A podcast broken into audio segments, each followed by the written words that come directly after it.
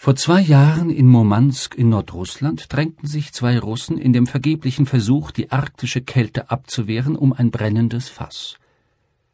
Die Kola-Bucht zählt nicht zu den Orten, an denen man sich nach Wintereinbruch Anfang September noch gerne aufhält. Die Männer waren Auftragskiller der Mafia und eher gewohnt, ihre Abende in gestohlenen BMWs zu verbringen – der größere von beiden, Michail Wassikin, schob den Ärmel seines Pelzmantels hoch und warf einen Blick auf seine unechte Rolex. Das Ding friert mir noch ein, sagte er. Ljubchin, der Mafiamann, kam den Kai entlang. Wasikin spuckte über die Kaimauer. Habt ihr was gefunden? Nur tote Fische und kaputte Kisten, sagte Ljubchin und drückte den beiden Killern einen dampfenden Becher in die Hand. Nichts, was noch gelebt hätte. Ein paar gute Männer suchen die ganze Küste ab. Kama nahm einen tiefen Schluck, spuckte ihn jedoch sofort wieder aus. Was ist denn das für ein Zeug? Pech! Ljubchin lachte. Heiße Cola von der Foul Star wird kistenweise ans Ufer gespült. Heute trägt die Cola-Bucht ihren Namen zurecht. Mir reicht's, knurrte Wasikin und kippte die Flüssigkeit in den Schnee. Noch eine Kontrollrunde, dann brechen wir die Suche ab, sagte Kama. Keiner kann acht Stunden in dem Wasser hier überleben. Ljubchin griff in seine Hüfttasche, als das Walkie-Talkie an seinem Gürtel zu fiepen begann. Drei kurze Signale. Drei Piepser. Das ist das Zeichen, dass die von der K9 jemanden gefunden haben.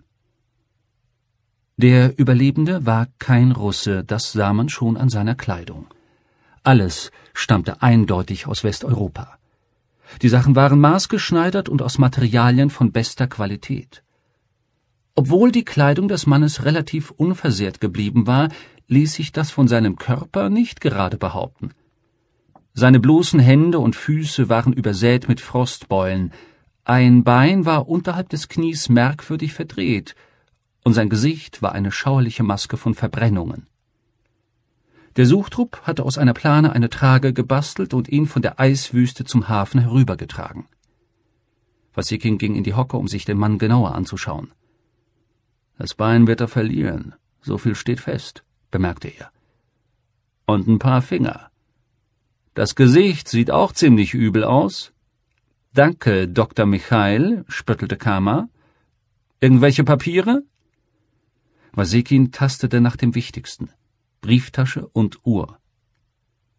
Kama zog eine Platin-Visa-Card aus der Brieftasche und las den Namen, der darauf stand. Der gute Mann ist wie ein Sechser im Lotto. Wir nehmen ihn mit und packen ihn schön warm ein, sonst holt er sich womöglich noch eine Lungenentzündung. Kama war ganz aus dem Häuschen und griff nach seinem Handy. Wen rufst du an? Wer ist der Kerl? Kama drückte auf eine Kurzwahltaste. Na, Britwa, was dachtest du denn? Wasikin wurde blass. So ein Anruf beim Boss war gefährlich. Britwa war berüchtigt dafür, den Überbringer schlechter Nachrichten zu erschießen. Du hast eine gute Nachricht für ihn? Kama hielt seinem Partner die Visakarte unter die Nase. Lies. Wasikin betrachtete die Karte eingehend. Ich kann kein Angliski. Was steht da? Wie heißt der Kerl? Kama sagte es ihm. Langsam breitete sich ein Lächeln auf Michaels Gesicht aus. Ruf an,